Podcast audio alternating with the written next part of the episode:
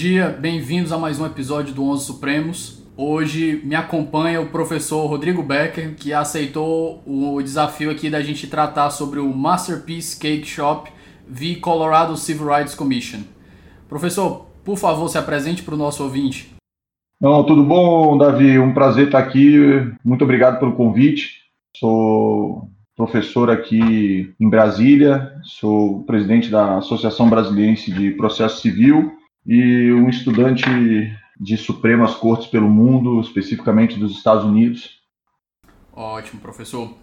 É, eu vou trazer um panorama histórico rápido para quem não conhece o caso ficar inteirado. Em 2012, um casal do mesmo sexo, Craig e Mullins, eles se dirigiram a Masterpiece Cake Shop, que é uma confeitaria dirigida por Jack Phillips, e pediram que ele fizesse um bolo por encomenda para comemorar o casamento deles. Eles iam se dirigir ao estado de Massachusetts, eles moravam em Colorado e iam para Massachusetts se casar, porque o Colorado proibiu o casamento de mesmo sexo até 2015 ainda.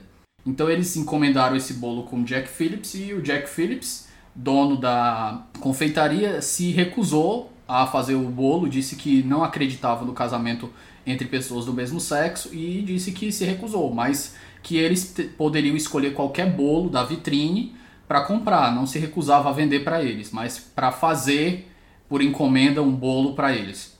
Eles ficaram indignados, foram para a Comissão de Direitos Civis da, do Estado de Colorado e entraram com ação contra ele.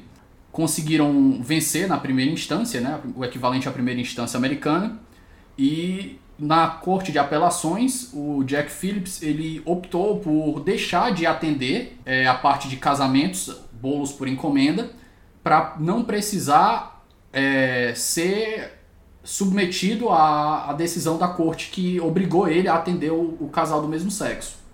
Daí houve o Petition of Writ of Certiorari, que o professor vai explicar bem melhor, e o caso subiu para a Suprema Corte. Então eu passo agora a palavra para o professor para ele tecer as considerações jurídicas sobre o caso. Professor, o microfone é seu. Você explicou bem aí, Davi, é isso mesmo o caso foi esse. É uma coisa só interessante aí da, da sua explicação, antes da gente falar do caso na Suprema Corte, é que esse caso começou na Comissão de Direitos Civis do Colorado, que equivale à primeira instância do Poder Judiciário lá, muito embora haja Poder Judiciário com primeira instância, como esse caso dizia respeito especificamente à, à, suposta violação de direitos civis. O Colorado tem uma, um órgão que funciona como primeira instância. Esse órgão é que ouviu, é que recebeu a ação. Né? Na verdade, a ação não foi ajuizada num tribunal uh, civil normal, ela foi ajuizada nesse, nessa, nessa comissão que equivale a uma, a uma primeira instância, é um sistema judiciário deles, né? O Estado do Colorado tem um sistema próprio, então é só para fazer essa, essa observação. E dessa decisão cabe recurso para a Corte de Apelações do Estado. E foi exatamente como você falou, depois da Corte de Apelações do Estado é que o processo subiu para a Suprema Corte uh, Americana com o certiorari, foi o que você falou aí, que é um pedido que é feito especificamente por qualquer pessoa, qualquer processo né, no, no, nos Estados Unidos, pode fazer esse pedido é, para que a Suprema Corte analise o seu caso. É, o nome desse é como se fosse assim, eu sempre gosto de você que, que, me acompanha lá no Twitter no meu Twitter né que eu falo bastante de, de Supremas Cortes eu sempre gosto de traduzir para as palavras para uma mais próximo possível de uma realidade nossa para que as pessoas consigam entender melhor se a gente fosse traduzir um, um, o certiorari aqui, é, ipsis literis, talvez a gente não tivesse uma forma de, de compreender. Então, eu prefiro dizer que é um recurso mesmo uh, das decisões de última instância na, na, na, justiça americana. Última instância significa, né, ou a última instância na área federal, ou a última instância na, na, na área estadual, nos estados. Você pode fazer um pedido diretamente para a Suprema Corte, por um recurso chamado certiorari, e esse recurso a Suprema Corte analisa primeiro se recebe ou não. Não tem como dizer, professor, que se assemelha à repercussão geral do, do Supremo? É, bom, bem grosseiramente sim, né? Bem grosseiramente sim. É, a diferença é que a repercussão geral tem critérios estabelecidos em lei, que os ministros do Supremo têm que analisar para saber quais são esses, é, se esses critérios estão preenchidos, enquanto a Suprema Corte Americana não tem critério nenhum a análise é meramente subjetiva dos nove juízes e eles decidem é, se vão ouvir o caso ou se não vão ouvir o caso. Depende da repercussão que o caso traz, quem está por trás, quem vai Isso, apoiar. É, mas não existe um critério, deles. Eles falam, olha, a gente tem que rever e a gente não tem que rever. Simples, não tem esse negócio de violação à Constituição, não existe. Isso é até uma coisa interessante, Davi. E não cabe, e não cabe recurso do, do certo horário. Não, não cabe. A decisão é absolutamente irrecorrível e muitas vezes nem fundamentada é. Né? Eles só dizem, olha, não foi concedido o certiorari, ou seja, não aceitamos seu recurso, ponto. Não existe fundamentação para isso. E um detalhe interessante, o Davi, que as pessoas talvez não, não, não, saibam, é que a Suprema Corte Americana ela não é uma corte que analisa só o aspecto constitucional do, do da, da, tese, ela, ela analisa também aspecto legal. Então, se os juízes entenderem que uma lei deve ser analisada no âmbito da Suprema Corte, eles vão aceitar o certiorari e vão analisar o, o recurso. Não precisa ter obrigatoriamente violação à Constituição, igual precisa na Suprema Corte do Brasil. É um sistema diferente, então não dá também para a gente abordar isso daí, que senão fica muito fora do escopo do nosso episódio de hoje, né? Sim. Então, prosseguindo, professor, depois do certo horário, o que, é que se deu na Suprema Corte quanto ao caso do, do julgamento? Então, aí esse caso que você que a gente está tratando aqui, que é o, o Masterpiece Cake Shop, é, chamado de Masterpiece Cake Shop, ou é, eles chamam, né, eles têm uma, lá nos Estados Unidos, eles criaram uma, um apelido para esse, esse caso, que é o, Wedding Cake Case, né, o Wedding Cake é bolo de, de, de casamento. É, então, esse caso ele foi é, submetido à, à, Suprema Corte, e a Suprema Corte é, decidiu que iria uh, ouvir o caso, eles falam o hearing, né, eu queria julgar o caso, para ser mais, mais é, preciso. É, esse caso tem um detalhe interessante. É, ele foi é, decidi, decidiu decidiram se ouvir decidiu se ouvir o caso em 2017 e ele foi ele teve os, os, os argumentos, as sustentações, as discussões é, em dezembro de 2017, a decisão foi fornecida, foi né, disponibilizada no começo de, de 2018. E esse caso tem um detalhe interessante, Davi. Ele teve mais de 100 amigos, amigos curi, amici curi, né, no plural. 100? É, 100, mais de 100 é, amici curi. E mais ou menos 50 para cada lado. A gente pode dizer que foi metade, metade. Não houve uma, um maior número de, de amicicuri, foi praticamente igual aos lados que os amicicuri defenderam. Alguns defendendo o lado do, do, confeiteiro, dizendo que ele não era obrigado a fazer o bolo né, do, de casamento, e outros defendendo, obviamente, o, o direito do, do, casal de ter o seu bolo é, realizado é, pela, pelo, pelo confeiteiro. É, e aí essa esse caso foi julgado, ele foi julgado, ele foi ouvido em dezembro de, de 2017. Ouvido, quando a gente fala, é porque é heard, né, que eles usam nos Estados Unidos. Ouvido significa que as partes fizeram as, as sustentações orais, houve os debates em, em, plenário, e aí, como se sabe, depois os juízes não decidem na hora, eles se reúnem e, e depois eles soltam a, a, a decisão. É, é, importante aí você é importante aí para o pessoal, o Davi, uma coisa, é que assim, a, o ano da Suprema Corte americana é diferente do nosso ano, né? O nosso ano começa na corte aqui em fevereiro e termina em dezembro com o recesso de julho. Na Suprema Corte começa em outubro, o ano é, judiciário, e termina em junho. Então, esse caso foi ouvido em dezembro e a decisão foi disponibilizada no começo de 2018. Então, ainda. É, no começo de 2018, não, desculpa no, no final do ano de, de, judiciário de 2018, que corresponde a junho de 2018. Então, em junho de 2018 é que foi lançada a decisão para o público, que foi uma decisão é, que a corte decidiu é, por 7 a 2. É, é, e aí é um detalhe interessante. Muita gente fala, ah, a corte decidiu por 7 a 2 um feiteiro. É, não é bem verdade isso, o, o Davi. Se pegar a, os debates e pegar as razões da, da decisão, a decisão não deu ganho de causa para o confeiteiro, dizendo: olha, você, confeiteiro, pode se recusar a, a fazer bolo nesses casos. Não foi isso que foi decidido, isso é bem importante. Muita gente acha que a Suprema Corte é, é, foi contra o, os homossexuais nesse caso, né, o casamento dos, dos homossexuais, é, e teria desse, é, sido uma corte conservadora em defender o direito do confeiteiro em não fazer o bolo para o casal homossexual. Não foi isso. Que Interessante, professor. Deixa eu aproveitar essa decisão aqui. Eu lembro que sobre o caso do Civil Rights Cases, né, de 1883, se eu não me engano, foi decidido de maneira conservadora, retrógrada na época, né, que poderia haver o óbice de estabelecimentos de atender a, a, pessoas a pessoas de cor, que eles chamavam na época, né? Então eles fizeram a, difer a diferenciação na época do direito civil, político e do direito social, né? A, eu lembro também que os Estados Unidos, se eu não me engano, eles adotam a state action, né? Que é o que impede que as pessoas que têm estabelecimentos abertos ao, ao público façam discriminações. Perfeito. E a Suprema Corte não decidiu isso. Isso é interessante. É, se pegar as razões da Suprema Corte, não há essa decisão.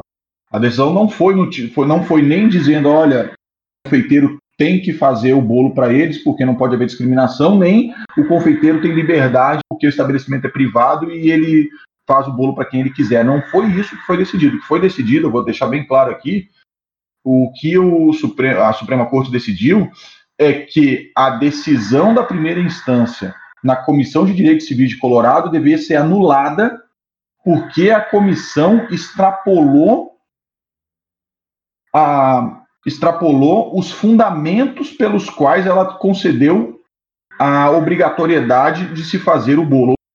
É como se a comissão tivesse usado expressões, usado argumentos que iriam contra a fé do confeiteiro. Eu lembro dessa. Foi violaram a neutralidade religiosa. Isso, exatamente. O que a corte disse é que a primeira instância não julgou, ou seja, não analisou o caso de forma é, é, a não tomar partido em uma religião ou em outra religião. E aí a maioria, os sete, disseram: no momento em que a Suprema Corte chama o confeiteiro, a Suprema Corte não, desculpa, é, a primeira instância é, equipara o confeiteiro a, a, a, um racista ou equipara o confeiteiro a um nazista, como eles fizeram, a, a Suprema Corte ela exacerbou, ela extrapolou a sua neutralidade na hora de decidir e acabou sendo ela, a corte né, de primeira instância, sendo ela preconceituosa. Então essa decisão tinha que ser anulada por conta disso. Então eles não entraram, os sete votos não entraram na discussão acerca do direito ou não do confeiteiro de se recusar a fazer o bolo. Os dois votos que foram é, dissidentes. dissidentes entraram nesse, nesse, nessa discussão, que foi o que foram os votos da Ruth Bader e da Sônia. Da, Ruth, é, da, da Rutinha, né, que o pessoal fala, e da Sônia Soto, Soto Maior, se não me engano. Foram, foi o voto da, da das duas. Fazer um adendo, professor, é, para deixar mais claro aqui é, junto com esse, com esse exacerbado é, ataque que, a, que eles fizeram a confeiteiro, quer ache-se justificável ou não, tem que enxergar também que existia ainda outro precedente da, da Colorado Civil Rights Commission que aceitou o comportamento de padeiros que se recusaram a criar um bolo com a escritura cristã de Levíticos que dizia que a, o casamento homossexual era uma abominação, a homossexualidade era uma abominação. Então esse esse precedente também foi usado na fundamentação do, do voto do voto condutor, né, que é o Anthony Kennedy. Ele disse que, ó, vocês fizeram um distinguishing, mas nesse caso aqui vocês permitiram que as pessoas se recusassem com base nas crenças dela a ir contra o que uma religião dizia. Então, por que você não pode usar do mesmo lado, né? Por, por o caso do Jack Phillips. Exatamente, exatamente.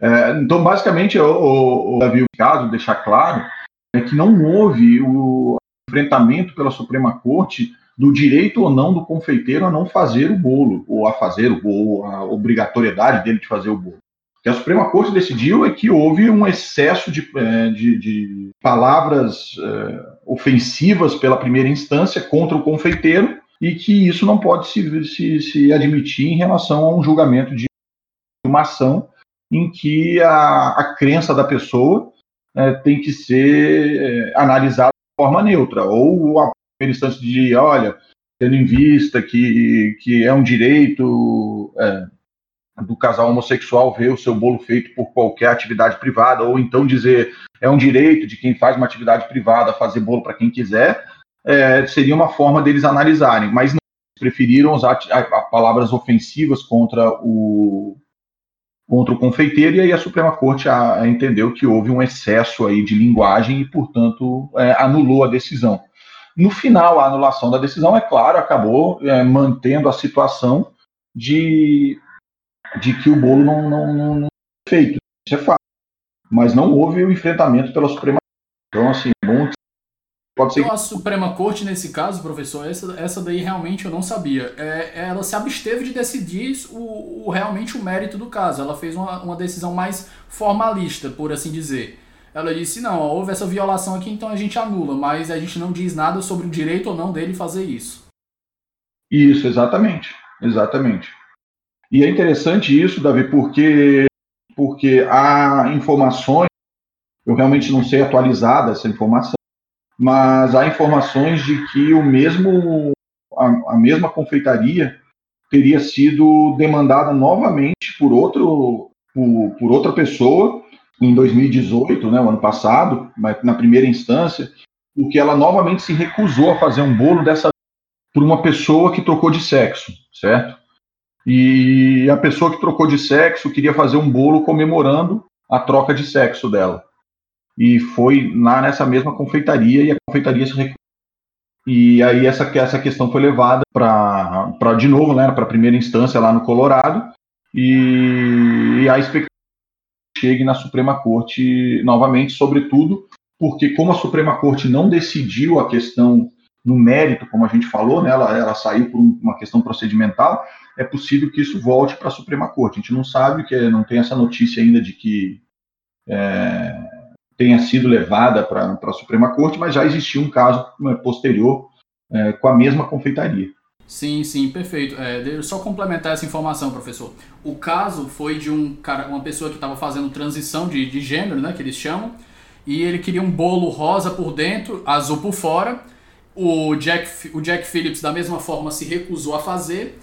E, além disso, o Jack Phillips recebeu outro processo, mas ele entrou com um countersuit, né? Ele entrou com um countersuit pedindo uma injunction, uma injunção, para que as decisões da, da Civil Rights do Colorado parasse de servir para ele e ele pediu uma indenização ou algo do gênero contra o governador por causa disso.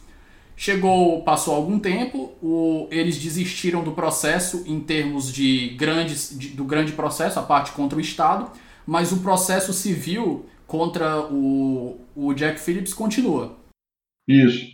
É, é, você usou uma expressão que é interessante o pessoal que está ouvindo, é, é, que você tocou nesse ponto da injunction e eu estava só explicando para o pessoal que está ouvindo aí que injunction nos Estados Unidos é, como, é, um, é, uma espécie de liminar, é uma espécie de medida é, cautelar de urgência, enfim, né, dependendo do, do, do nível que as cortes é, dão em casos específicos. Então é só para o pessoal entender que, que o, o, paralelo de injunction é uma, uma medida de urgência é, nossa aqui no Brasil.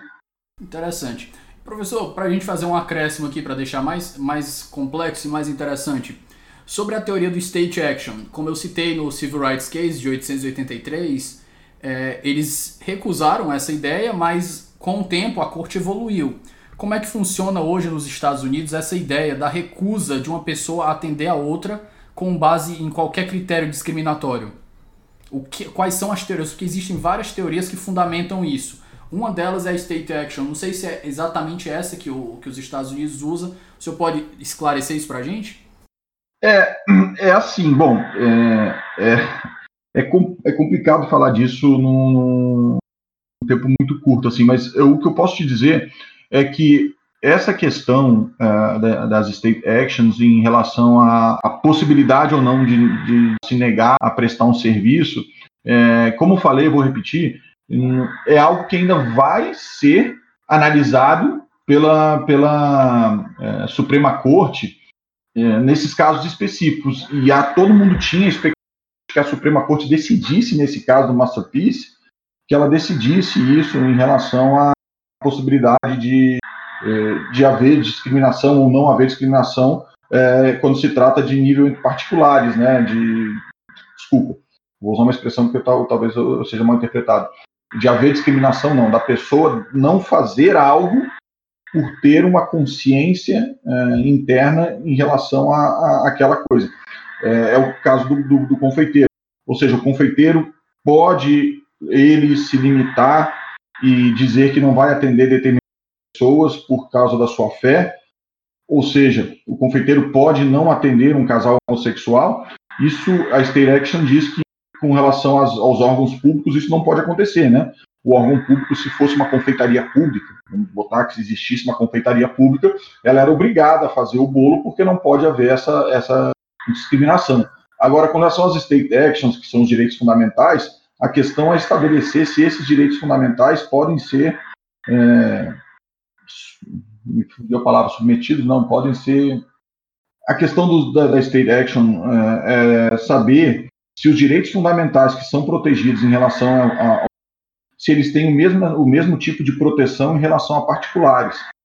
É, e aí esse, se esperava que, que, que, nesse caso do bolo, do bolo de noivo, é, se esperava que o, a Suprema Corte é, os direitos fundamentais devem ser protegidos também nas relações entre particulares, da mesma forma que o poder público, ou a espécie de proteção é uma é diferente quando se trata de particulares e, e é diferente quando se trata de, de, de, poder público. Mas, como eu falei, isso não foi decidido pela Suprema Corte, a Suprema Corte não entrou nessa, nessa seara.